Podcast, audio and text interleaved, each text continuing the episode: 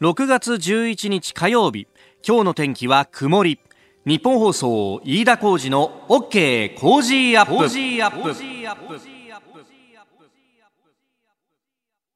朝6時を過ぎました。おはようございます。ニッポン放送アナウンサーの飯田浩司です。おはようございます。ニッポン放送アナウンサーの新行市佳です。日本放送飯田浩二の OK コージーアップ。この後8時まで生放送ですえー、今は雨、えー、降っておりませんで有楽町日本総屋上の温度計15.4度となっています、はい、今日はまあ一日ぐずつくけれども雨は降らないかなという感じかな。あのですね夜にまた雨が降り出してくる可能性がありまして午前中のうちは千葉県ですとか茨城県中心に雨降るんですけれどね。なのでお帰りが夜になるという方は傘お持ちになった方がいいかもしれませんね。いや昨日は都心というかね関東一円結構激しい雨雲がやってきて、大粒の雨がね、私、あの、このね、えー、今週1週間、工事飯田の突撃、隣の外国人ということで、いろんな外国の方々に取材をしてるんですが、その一環として、昨日はですね、ちょっとあの、タクシー会社、はい、日の丸交通さんというところに、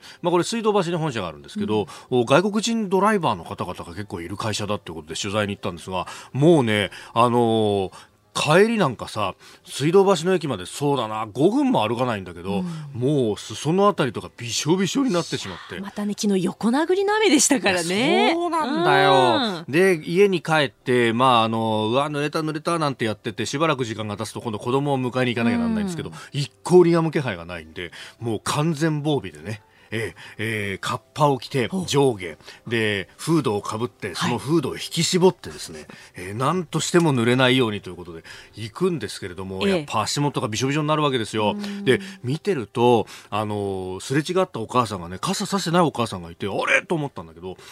子供がどうやらぐずっちゃったらしくて、まあ、ちっちゃい子ね、1歳ぐらいだと思うんだけど、抱っこするわけですよ。うん、で、しかも雨降ってるからカバーをかけたあベビーカーを押してるわけですよ。で、片手で抱っこして片手で押したら、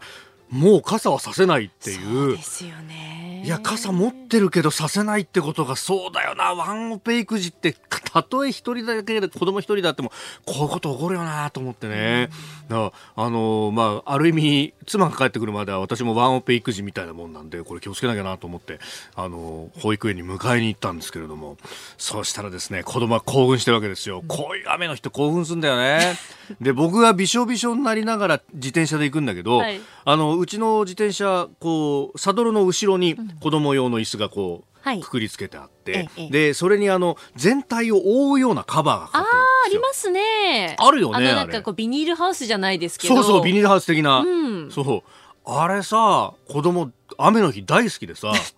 やったーなんて言って、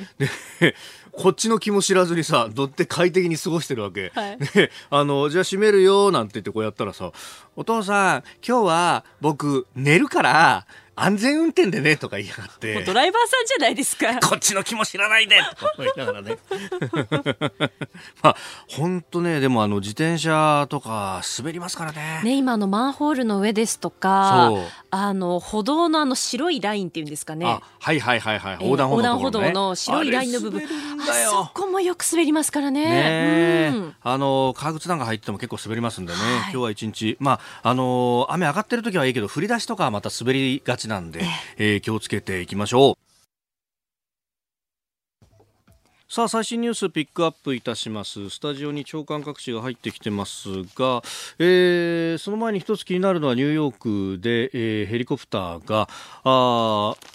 高いビルの上のところに、まあ、これクラッシュという表現をしてますんで、まあ、墜落あるいは、えー、かなり激しい不時着という形のようです。であのニューヨークの知事のクオモ知事があ記者団の質問に答えて、えー、今のところテロの示すような証拠というものは見つかっていないというふうに述べております、まあ、あのニューヨークで航空機、まあ、この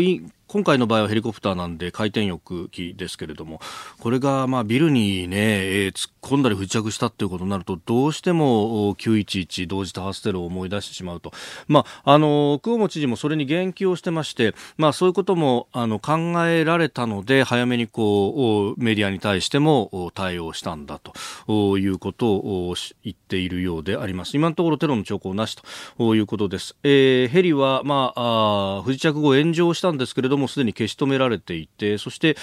えーあの燃料もこう抜くことがどうやら今、作業中ともうできたのかなというようなところです、まあ、タイムズスクエアに非常に近いと繁華街の中そして1時現地40分過ぎと、えー、まだランチタイムだったということもあって現場は騒然としたようでありますが今のところテロの兆候はないということです。えー、そして新聞各紙ですが今日はですね一面の、まあ、トップに据えているのは朝日新聞と産経新聞ですがえー、衆参ダブル選挙見送りで最終調整というのが各紙一斉に、まあ、あの一面の2つ目の記事だったりで、えー、か他の新聞も報じているというところです。まあ、あのこの今の通常国会このままだと6月の26日までの会期なんですがこれを延長せずに、えー、ダブル選挙を見送ることで最終調整ということが出ています。まあ、総理は来週前半にも決断へということが出てきておりますけれども、まああ延長しないんであればこれ、えー、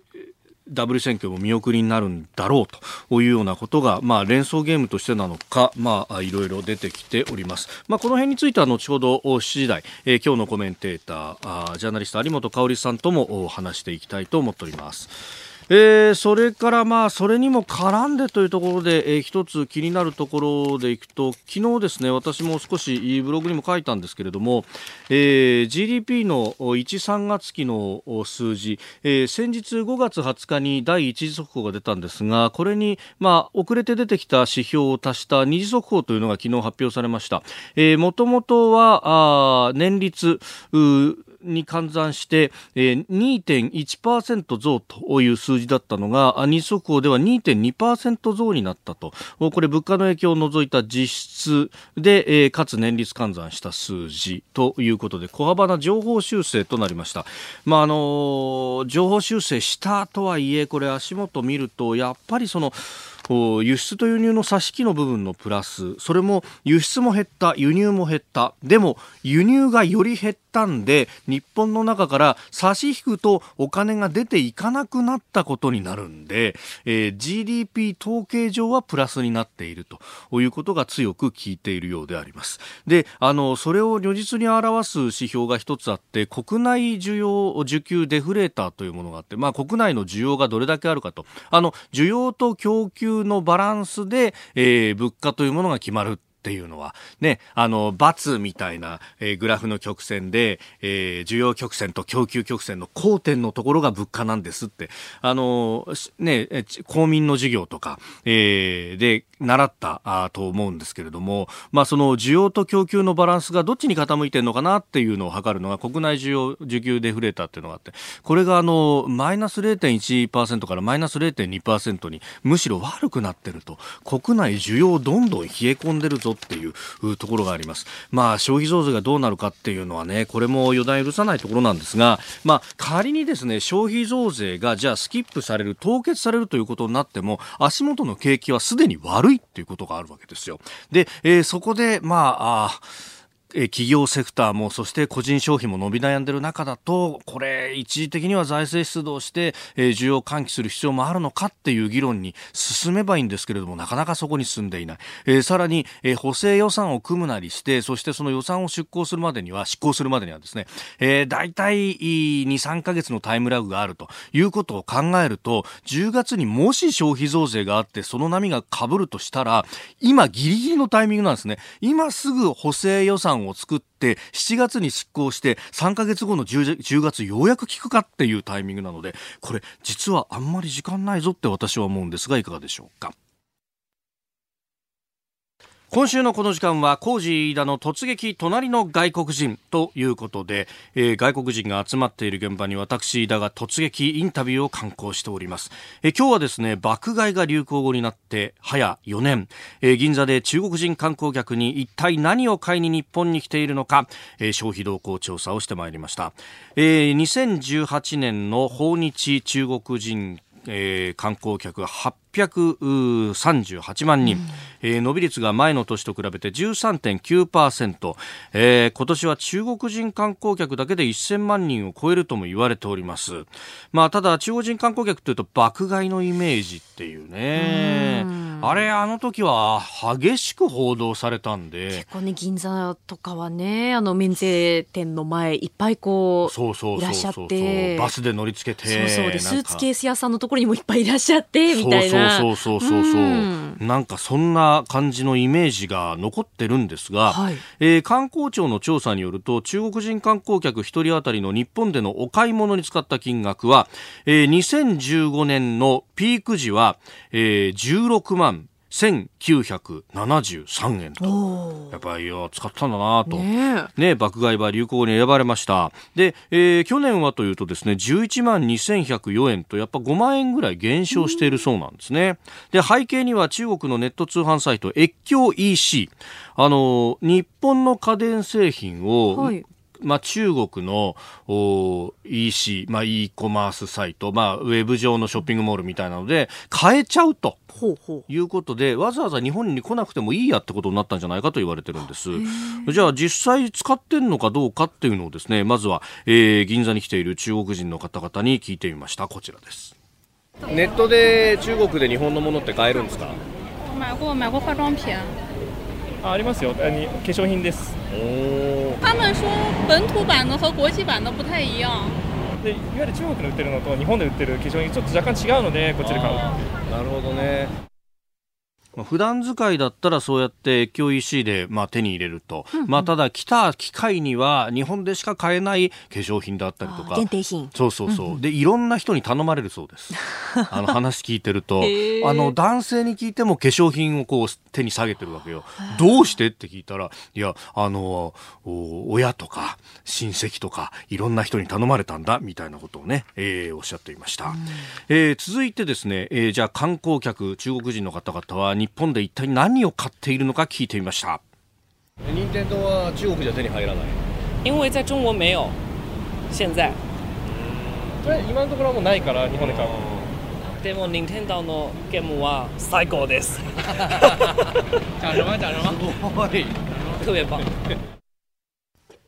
日本語少しできますみたいな人の中にはいるというか、ねあのゲームやってるからそのぐらいのぐらいは喋れる。なるほどね、ゲームから日本語をそうそう学ぶらしいんですが、えー、炊飯器やウォシュレットを抱えて右往左往という方の数は減少というか、まあ一人も見ない、まあ最近確かに見ないよねって話なんですが、はい、えー、中国製家電メーカーのですね、レベルアップもあるんじゃないかみたいなことを指摘する人もいて、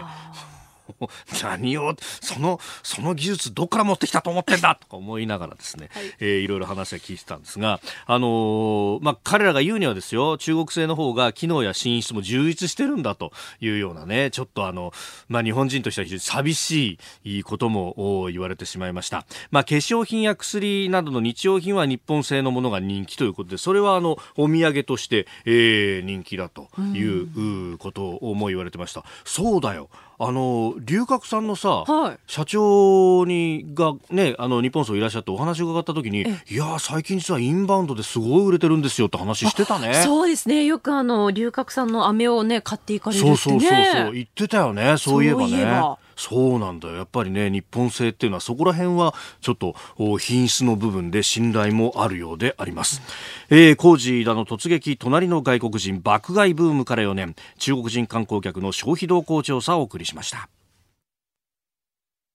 あなたの声を届けますリスナーズオピニオン、えー、ニュースについてそして、えー、先ほどのですねこの外国人取材特集についてもメールをいただいております。港北区の42歳ラジオネーム猫ちゃんさん。初めてメールを送りますありがとうございます。ありがとうございます。外国人特集いいですね。日本で不便を感じるところについてですがまあ日本人の視点でということもあるんですけども、うん、私は最近駅などの外国語の表記がやたらあるのに気になってます。韓国語中国語までありますがどうでしょう？英語表記で十分だとも思います。外国からの観光収入に頼っている国ならともかく日本では必要ないし私なら外国を訪ねた時には片言でも現地の言葉や英語を駆使して現地の人に聞きながら、えー、旅をしたいですと。おいただきました。うん。これ結構ねその賛否というものはあって、それこそあのね、えー韓国語、ハングルが出てくるけれども、あれ、表音表記みたいなもんで、で、あの、韓国人の人に言わせると、私もネットの記事で読んだだけなんですけど、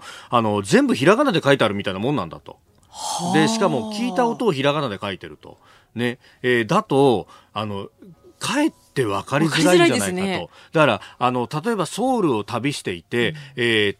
こう、全部カタカナで、トンデムン市場とか出たら、えー、これって一体どこなんだろうガイドブックには東大門市場って書いてる、ここで合ってんのかみたいな。かえって混乱するみたいな話も聞いたことがあります。うん、まあ、どこまでっていうのはわかんないし、まあ、それがね、便利だって人もいるんですけど、まあ、あのー確かにね、私、品川で京浜急行乗り換えるんですが、こう表示を見てて、え次の電車はどこ行きだろう全然出てこねえなってのは 確かにね、確かに確かに。わかんねえなって時はあったりもしますね。はい、えーさあ、次第はコメンテーターの方々とニュースを掘り下げます。今朝のコメンテーター、ジャーナリスト、有本香里さんです。おはようございます。おはようございます。よろしくお願いします。よろしくお願いします。えー、梅雨に入りました。なんか蒸し暑いですね、はい、今日そうですね。でもちょっと涼しかったりというか、気温はね、ねえー、20度下回ってますからね。えー、今、有楽町の気温も16.3度、ちょっと肌寒いぐらいですよね。そうですね。まあ、あ今日もお皆さんちょっとね、あったかい格好をして、はい、えお出かけいただければと思います。7時台ニュース解説です。よろしくお願いします。よろしくお願いします。お知らせを挟んで7時になるところです。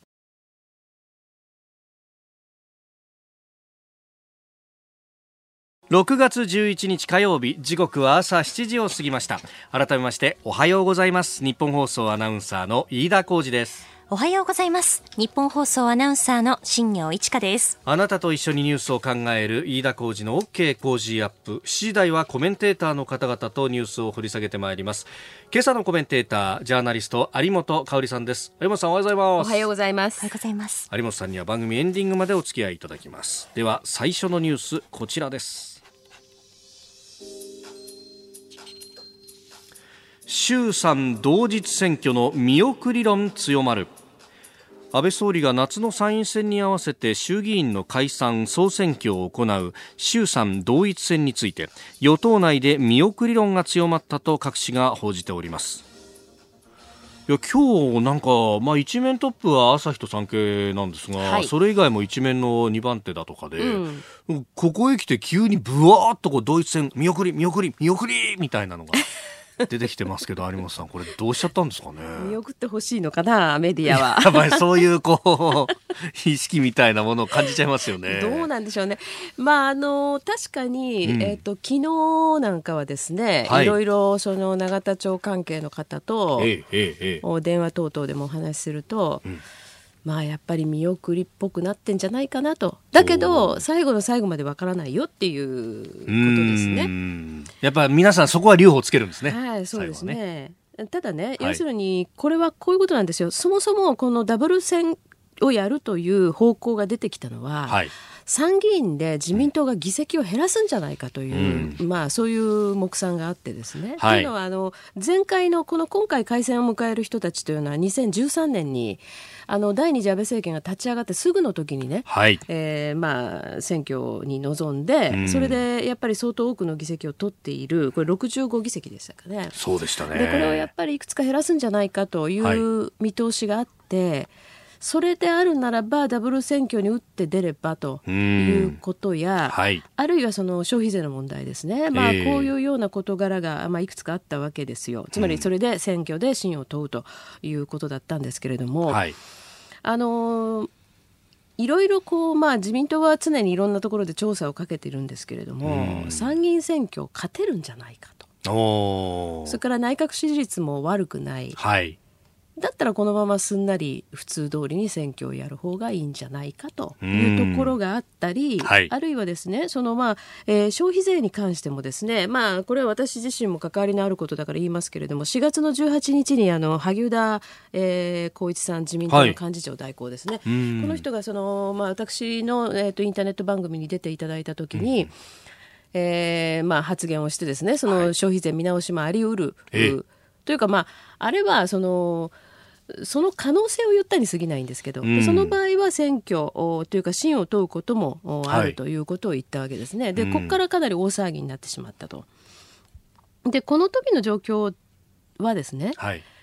まあそのこの時もそのダブル選挙をやるかやらないかってことをすごい騒いでたのは実はメディア周りなんですよね。うんうんうんうん。特にその政権中枢がそう言ってたって話でもないわけなんですよ。はいそれで、まあ、ただしその萩生田さんの発言に対しても非常にそのメディアが騒ぎを作っちゃったっていう感じがあってでそれはその政権あのつまり、えっと官邸はですね割合冷静に見てて。うん。まあ、むしろその財務省にはいい刺激になったんじゃないかぐらいの反応だったわけですよ。なるほど。うん、ですからやっぱりこの消費税の問題っていうのは非常に大きくて、はい。まあ、これを最終的にどう判断するかっていうことにあとはかかってくると思いますうね。ん。で一方ではその先週末に福岡であの、えー、と G20 の G20 はい財相の会合がありましたね。はいでそこに麻生えー財務大臣が、はいまあ、地元でもあり、うん。いましたで地元であることもあって、ちょっとまあ割合舌が滑らかになっている中では、はい。でもその例えば衆議院の選挙をねやると大体費用が600億ぐらいかかると。で、これねダブル選挙でやった方がむしろはい。割安なんだよなああ、一という発。言があったと。まあだからこういうのも含めてもう皆さん結構タヌキなんでね、ですね。どういう何をどういう煙幕張ってるかってやっぱりちょっとみんなつかみきれてはいないですね。うん。麻生さん。だってオープンの場では、うん。それこそ世界中のね、うん。G20 に来た財務大臣相手うん。に、公式な発言としてはね。ねえ消費増税やります消費増税やると言ってるわけですよ、まあ、それは立場上当然なんですけれども、はいでもまあそういう冗談とも何ともつかないようなこともおっしゃっていたというふうに聞いておりますから、ええ。まあ本当にこれはまだまだわからないと思いますね。はい。はい。えーまずは衆参同日選挙、まあ、あ新聞紙面では見送り論強まるとなっていることについてでした。おはようニュースネットワーク。東京有楽町日本放送をキーステーションに全国のラジオ局21局を結んでお届けいたします時刻は7時11分を過ぎました。おはようございます。日本放送アナウンサーの飯田浩二です。今朝のコメンテーターはジャーナリストの有本香里さん。取り上げるニュースはこちらです。老後に2000万円必要という金融庁の報告書について安倍総理が不正確で誤解を与えたと釈明。まあ金融庁から発表された数字なんだろうとこう思っておりますが、まあ、これは不正確でありですねあの誤解を与えるものであったと。えー昨日の参議院決算委員会での安倍総理大臣の答弁の模様をお聞きいただきました安倍総理大臣は昨日の参議院決算委員会で老後の蓄えとして夫婦で2000万円が必要になるとした金融庁の報告書の表現について不正確であり誤解を与えるものだったと釈明した上で改めて公的年金の信頼性は変わらないと強調しましたまああのこれについては非常にたくさんのメールやツイッターも日本放送にも寄せられておりますね。はいえー100年安心の年金じゃなかったのかというようなお怒りの声もかなり、えーいただいております。ラジオネーム小春さん、坂戸市埼玉県の方ですね。はい。えー老後2000万円の蓄えがないと生活できない。日本はそんな国なのかそんな国になってしまうんでしょうかなっているんでしょうか。その日暮らしに近い状態で生きている我が家はとても不安になりますと。なんかこの、まあ、見出しが一人歩きしているようなねところもありますが。そうですねまあ、あのこの100年安心っていうのもむしろ、まあ、見出しって言えば見出しなんですけれども、ねはい。あの要するにこれは元も元をたどるとねちょうどこの12年前ですね、はい。あの第一次安倍政権の時に、うん。消えた年金問題ってあったじゃないですか。ありましたね。であの年もちょうど参議院選挙があって、はい。しかもその井戸市選挙ってねあのイノシシ年は随分いろいろ荒れるとかって言ってですね、うん。でこの消えた年金等々で政権がだいぶその支持を落として、はいこの年参議院選挙で惨敗してうん、それでその数ヶ月後に安倍総理は退陣するっていう格好になるわけですよね。そうでした。でただし、この要するにまあ年金記録があの時、まあ管理が非常にまずかったっていう点はあるんだけれども、はい。えーその後ね、じゃあそれどうなったんですかっていうことに関しては、うんあのーその2年のうちに、まあ、民主党が政権を取った後も、ほとんど国民に対して説明されてないですよね。確かにそうですね。うんあれ、名寄せとかで結構予算がジャブジャブ使われてるっていう話がありますよですからね。ね、そのまあ、そういうところも含めて、あのあの時、まあ一連のことの中で100年安心というようなことが出てきたのは、はい。つまり年金制度そのものが破綻するってことはないんですよって話なわけじゃないですか。うんうんうんうんうん。はい。もともと国民のはい老後の支出を全部年金で賄えるかどうかという意味での安心とまでは言ってないわけですよね。ええええですから、これね、やっぱり私、非常に問題があると思うのは、はい要するに常にそういう、すごくなんというかな、えーみんながあって飛びつきそうなワードだけを引っ張ってきて、はい。それをお互いに攻撃の材料にしてしまうと。うんうん。で結局じゃあ年金が今どうなってるんですか？今後どうなるんですか、はい。特にそのやっぱり若年人口が減ってきていて、ええ。高齢者増えてきてるわけですね。うん。でしかもその老後と言われる年数が長くなっていく中で、はい。どういうふうに年金はえーまあ、なっていくのか、ええ。そしてその社会保障全体はどうなっていくのかっていう問題に、ん全然議論はいってないわけですよ。そうなんですようん、ね。であの野党側としてはね要するに12年前の夢をもう一度でこれで政権攻撃すれば、はいまあ、有利に行くんじゃないかというふうに思ってると思いますうねん。だけど私やっぱりねこの12年前も多少そういう意見はあったのは、はい。やっぱりこういう社会保障の問題を清掃の具にしちゃいけませんよね。しかもこういうすごくこう短絡的な、はい。あのやり取りになる。しかもそのすごく見出しの言葉だけ抜いてきてねあの相手を攻撃する材料にするというのはもう極めて良くないと思いますね。うん。ですからやっぱりここでねその本当に今先ほど申し上げたように、はい今後ねこの年金というものは、まあ、年金制度は破綻させないと政府は言ってるんだから。ええええええあの前々から言われてるようにね例えはいば国民年金なんかで言うと、国民年金で、まあ、月大体7万円ぐらいですか、うん。もらってもそれではなかなか生活立ち行かない。でむしろね、はい生活保護もらってる方がいいっていう話になってくるわけですよええね。ええええでこの辺りの問題をどう考えるのかっていう、うん。やっぱり整理は必要だろうと。そうですね。うんまあ、ね。そうすると、まあ、あの、維新の会が昔言ってましたけれども、じゃあ、あの、ベーシックインカムという制度、うん。まあ、あの、そういうね、社会福祉であったりとかも全部ひっくるめて、生活保護とか年金とかも全部ひっくるめて、えーまあ、一つにしてしまう。一つにしてしまって、まあ、一律いくらで支給をするみたいな話。はい。まあはい国民これ一人当たりいくら配るって話ですね。まあ、これれ結構、まあ、一番ある意味ドラスティックな、うん。まあ、うん。意見でもありますけど、うん。で、あのー他にも誤解されてるところはいっぱいあって、例えば年金って積み立てじゃなくって、付加方式といって、そうですねはい。今現役の人たちが保険料を払って、それがそのまま右から左に年金受給者に行くという形。今のね現代のね今現はい。うん。ってことは我々今現役の人たちがじゃあ年金受給者になった時は、将来の今子供たちが働いたお金が、えー右から左で来ることになると。そうですね。いう。ですから、ねそのかつてはね、4人でえーはい。1人のお年寄りを支えていたのが、ええええあのだんだんそれが3人になり、2人になりとはいうことに関して不安を持ってるわけですうねん。で、そのあたりをどうするのかっていうことですよ。ですから、この年金制度そのものを、うんあの根本から考え直して、はい。場合によってはその抜本的な、ええ。ー変更、改革みたいなものが必要であるともしするのであれば、はい。なおさらね、うん。こういうわけのわからない議論はすべきじゃない、議論というのかな、こういうわけのわからない、はい。その清掃の具にしたやり取りというのはすべきじゃないと思いますうね。んまあ、生産年齢人口が減っていくっていうのはうん。まあ見えているとい。うことになると、じゃあ一人当たりの稼ぎ出す額が大きくなればはい。安定するのかもしれないと考えると、うん。あれ？えじゃあ消費増税とかで景気冷やしていいのとかそういう議そう論もなんですよ。本来的にはね。そうするとそこにあの引き寄せることができるじゃないですか。うんでその社会保障の財源にやってるから消費増税だと言うけれども、はい今あの飯田さんがおっしゃったように、ええそこにやっぱり矛盾が生じてくるわけですようんうんうんね。うんでほ他国を見ると社会保障の財源で消費税というようなものを買い物のたびに、はいねはい払う税金とかを使ってる国って他にあんのかみたいな話にもね、うんそうなんですよね。いろんな議論に本当は政策的に広がっていくは広が。るわけですね。それからそのまあそのアベノミクスに対する評価っていうのもいろいろあるけれども、はいでも一応ねやっぱり景気要するにがある程度は良くなってきていて経済のパイが大きくなることで税収は増えてるわけですよね。でこれを今冷やすっていう理由は、はい。どこにあるんですかっていうことうん。にどうしてもなるでしょ。うん。だからそこらあたりをやっぱり全体で捉えて議論をする意味からも、ええええええ。この今のやり取りっていうのはもう極めて不毛なものだというふうに思いますね。えーでは続いて、え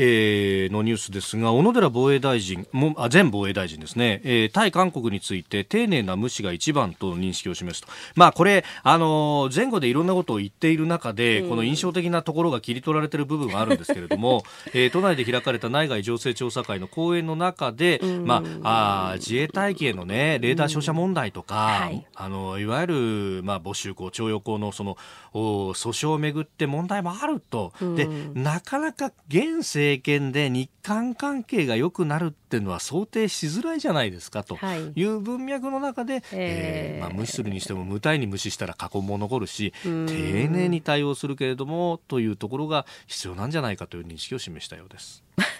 現政権ってまあムン・ジェイン政権という意味ですよね。はい、そうですね。あのでも今日ね、えっと、読売新聞の朝刊一面に、うん。まあ、韓国を信頼できないという人が74%だという、そうですね。あの日韓両方でのね、あの日韓両方とか共同世論調査ですかね、うん。まあ、これを、ね。おした結果が出てるんですよね。韓国日報というところとの共同はい、韓国日報との共同調査、それで日本において韓国を信頼できますか、できませんか、はいっていうので、できないという人が74%。ですうん。昨年の調査では60%だったのが74%まで上昇したと、はい。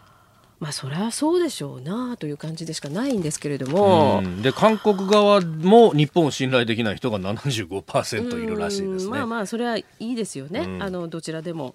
でね結局私やっぱりねあのこういう話っていうのはねはい実は今ちょっと私古いいろんな資料をちょっと必要があって読んでまして、ほうほう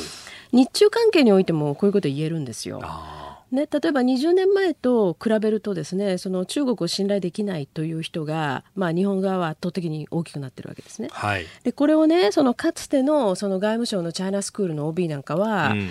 あのなんかわかんないけど日本が右傾化したからいけないんだみたいなことを言ってるんですけどねやっぱりそうじゃないんですよね。うんあの事件がいろいろ起きてねそれに対する反発で、まあ、日本人大体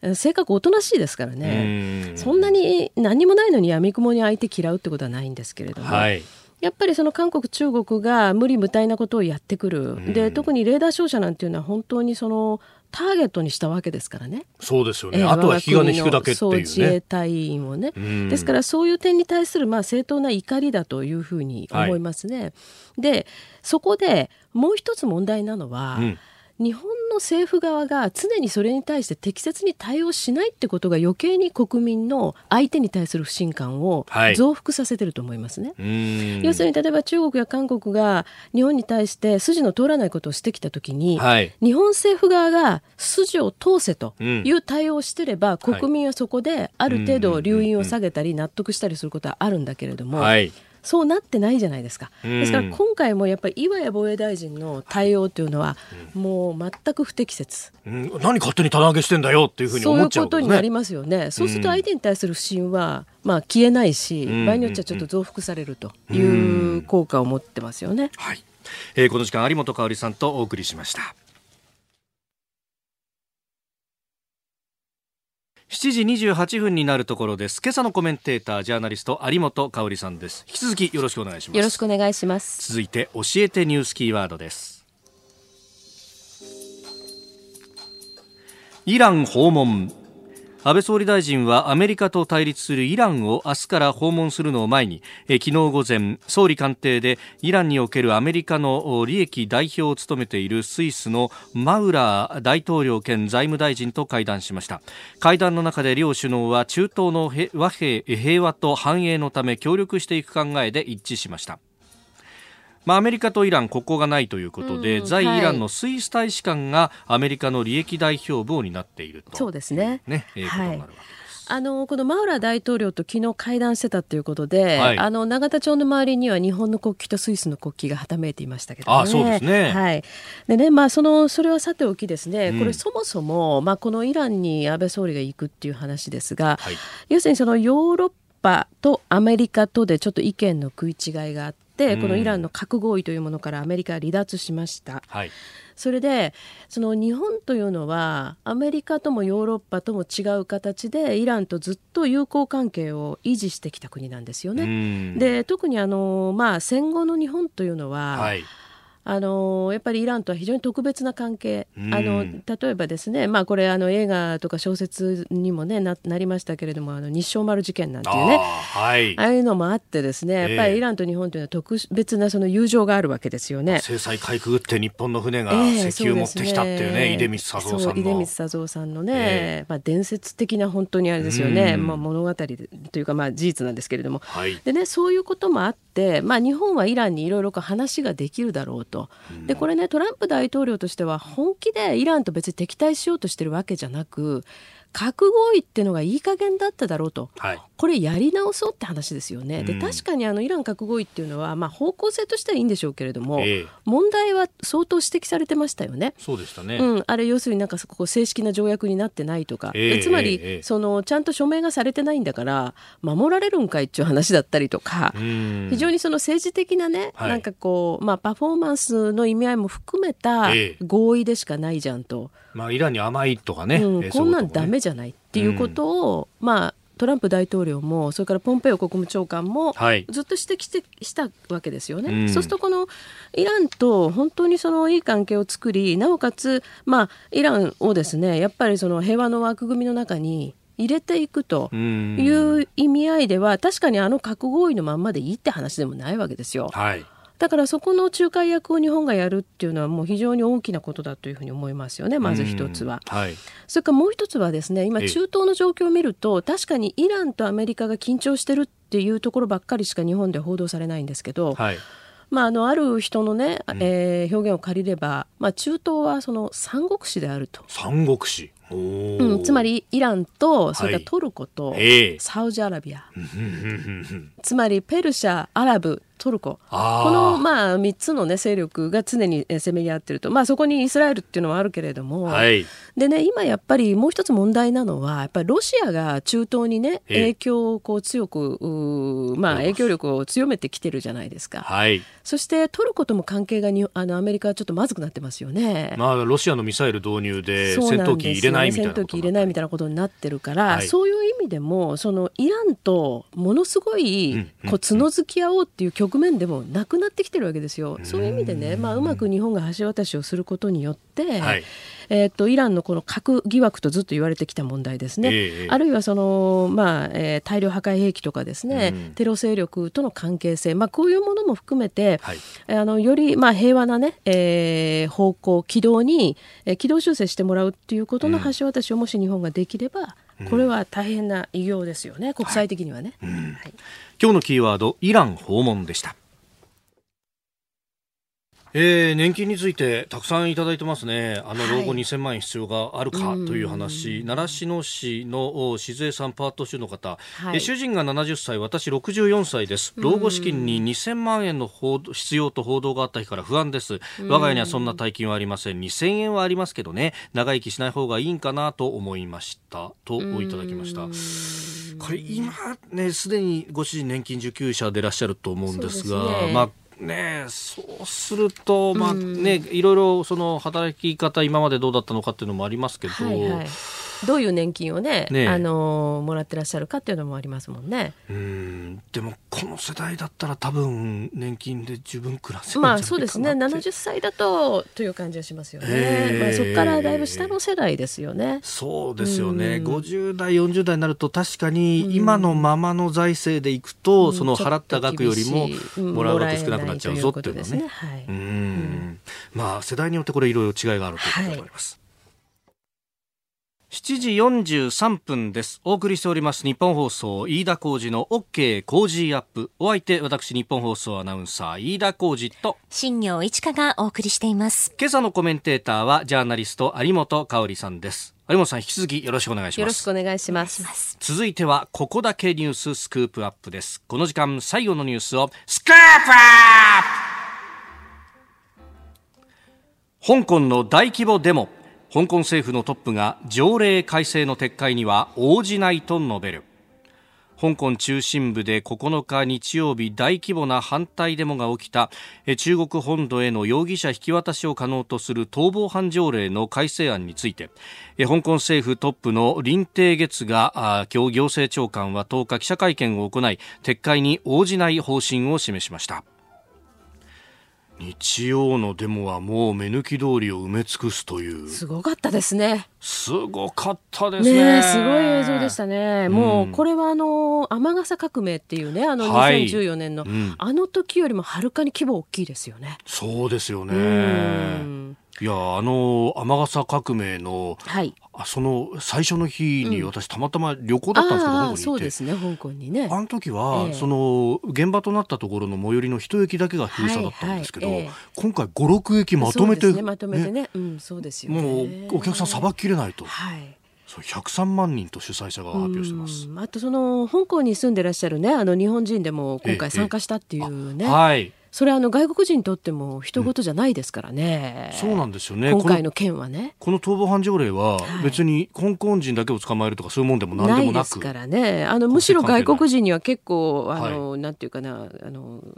自分たちの身に降りかかる可能性の高い問題で、まあ、はい。前回はその普通選挙をやるかどうかっていうね、ええ極めてその香港人にとっての重要な問題だったわけですけれども、はい。今回は違いますからうん。でしかもその中国がですね、まあ、これなんでその問題なのかといえば、ええ。要するに中国側が何らか、まあ、理屈をくっつけてですね、えー罪に本来問われなくていいはずの人を、はい。を引っ張っちゃうっていうことを可能にしてしまう事実上ね。うん。そういう条例でもあるわけですよね。はい。あこれは大変問題だということと。ただ、ええまああのいろんなことを勘案するとね要するにそのこれ要するにアメリカが、まあ、どういうふうにこの問題に絡んでるかっていうのはちょっとある意味興味はありますね。あのすごいこの問題っていうのは深刻な問題ですから、はい。私たちも推移はちゃんと見守らなきゃいけないし、ええ。でこれがねもしそのすごく大きな何か事柄に発展すると、はい。それこそ日本にも相当影響ありますよね。うんうんうんビジネスだけじゃなく、えービジネスだけじゃなく、日本の内政にも相当影響を及ぼしてくる可能性があると思いますね。だって日本企業もこれおちおち本当にあのビジネスやってられないって話なんで。いやそうですよね、うん。まあ、一応その禁錮7年以上の、まあ、はい。重罰の場合だけうん。容疑者を引き渡すってなってますけれども、うん。ええ。港の写真撮ってたらお前スパイだろって言われて引っ張られるね、引っ張られるみたいなで世界香港だったらら、ね、民主的だから大丈夫だろうと思ったらここも中国だって言われた時には、うん、もうどうしようもないですもんね。結局それはやらないように一国二制度ってものがあったはずなんですよね。はいはい。まあでもその一国二制度っていうのはほとんどもうあの有名無実化してるっていうことですから、でそれがこ今回これで決定的になってしまうとなるんじゃないかと。でね、要するにその何が言いたいかというとですね、はい。今回これにまあ非常にあの強く反対している勢力の人たちが、うん。先だってあのアメリカに行ってポンペオ国務長官に会ってるじゃないですか。はい。まあこのあたりですよね。ええそれかええ。らその2014年のその雨傘運動の時も、はい。あの時の学生のデモを、うん。まあ、アメリカの要するにある機関が指導してたと。うん。いうこういう情報もあるわけですよね。はいですからそのアメリカこの今回のまあ市民の動きにですねえどれぐらいそのまあ実際に動員するとかなんとかっていうことではなくて、はい。い、ろんなそのプログラムを提供している可能性というのは排除できないと思うんですよ。でそれとねそのさっき私がちょっと言いかけたのはですね要するに日系企業もはい。今まで通りおちおちいろんなことをやってられないなとえ。いう話になってくるわけですね。うん。そうすると、まあ、中国からあ香港も含めてですねこう引き上げてくるという勢いがより増してくる、うんう可能性がありますね。はい。そうするとやっぱりそういう部分も含めて、ええ。まあ、中国経済もどんどん先行き不透明感がまた増してくるという要素があるから、まあ、これやっぱり日本にどれぐらい影響してくるかっていうことですね。ただね、あのまあ、そうは言っても今回これだけ大きなデモ、それから今後もデモ以外にもいろんな抵抗するぞっていうふうなことをね、はい反対側は反対派側は言ってるわけですけれども、ええあのそういうふうになってきたからといって中国政府もあんまり手荒な真似はやっぱりちょっとさすがにできないだろうと香港では。うーん。まあ、天笠革命の時は、はいまあ、結局のところ、うんそのね、10月を前にして、はいええまあ、強制的に排除ということにもなり、うんなりましたけれどもね。で、当時の行政長官首が飛んだと。はいはいはい。今回は、やっぱ、ああいうのを見てるとなかなかできづらいってことですか、ということですうね。んでそれともう一つはね、あのこれに対してすぐに反応したのが台湾の蔡英文総統で。そうですね。ね、あのツイッターでもあのメッセージ出してましたけれども、はい。あの私もそれリツイートしましたけれどもね、ええでまあ、私たちはそのこの香港の抵抗している人たちと共にあると、うん。うんそれからやっぱり一国二制度というのは私が総統である限り、うん台湾のオプションとしてはないと。はい。まあ、中国が勝手に言ってるだけだと、まあ、ええこういうようなメッセージを発していて、これは台湾の総統選来年のですねこれにも影響を与えますよね。ああうん。やっぱもう次は自分たちだって切実に見てるわけですもんね。そうですね、まあ、香港のようにね、その体制下に入ってしまってるわけじゃないかはいらなんですけれども、ええやっぱり中国がここでまたどういうふうに出てくるかっていうことだし、あのまあ、台湾の人たちは、大半の人は分かってるわけですけれどもね、そのはい。一国二制度なんていうものは、ええ。うん。あの決して取るべき道じゃないということ、まあ、これがよりはっきりしてくるっていうことですようね。ん。私はねそれとねやっぱり、まあ、こういう問題が起こると常に思うんですけれどもね、ええ。あのまあえー、とイギリスとかカナダとかそれからヨーロッパの国々では、うん。